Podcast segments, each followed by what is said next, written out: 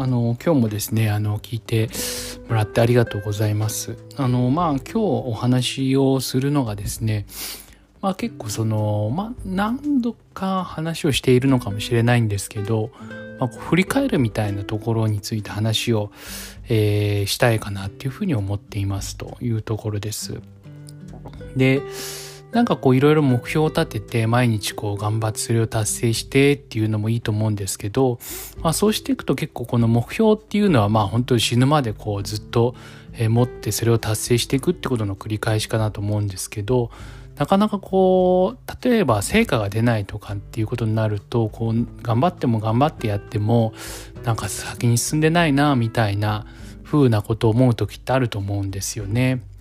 でそういう時のためにはこう先を見ていつまであるんだみたいな風にこう前を見るっていうよりも後ろを振り返ってじゃあどんだけ自分が進んできたかっていうその軌跡みたいなところを確認する方がこう精神衛生上良いというか、まあ、そういったところで結構効果があるのかなっていうふうに思うんですよね。なんかあのプロレスラーのもうアントニオ猪木さんのあの道っていうのがあるじゃないですか。なんかこうこの道を行けば何があるのかみたいな。で危ぶむなかれ、えー、なんかこう自分が行った道が行ったところがそうまあ道になってくんだよみたいな。まあそのあれはあれなんですかね。引退の時に言った言葉なんですかね。ちょっとそこら辺は詳しくないんですけど。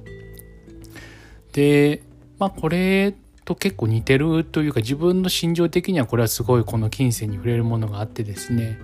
なんかもともとはこう仏教なのかなんかこうお坊さんの言葉みたいな話もあるらしいんですけど、まあ、そういう先に行くっていう時ってすごいこう不安だったりとか本当一寸先は闇っていう言葉があるぐらいこういつねこの前に進んだ足がガコってこう踏み外れたりとかっていうのがまあ怖いわけじゃないですか。って言った時にまああのそれでもまあ一歩踏み出していくってことがすごい肯定的に言われてるのかなと思うんですけどまあそのやっぱりその振り返ってちゃんとこう記録していくってことは大事だなと思ってて僕の場合はあの、えー、こうノートに書いたりとか iPhone のメモに書いたりとかっていうのをまあまあ一日一日やってですねで1ヶ月終わったらそれを Excel に転記してで1年間とかっていう形でこう一応そのデータを集めてるんですけど、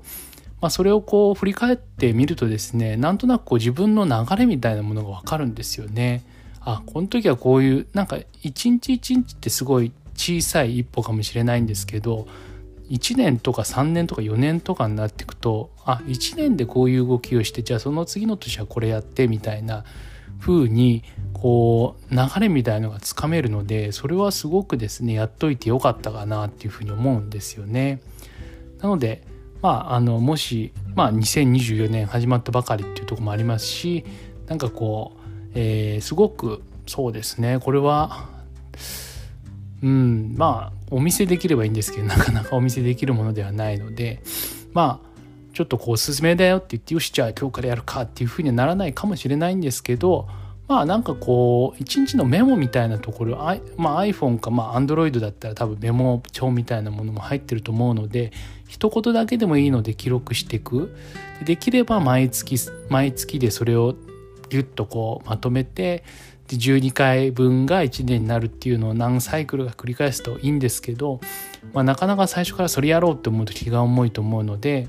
まああの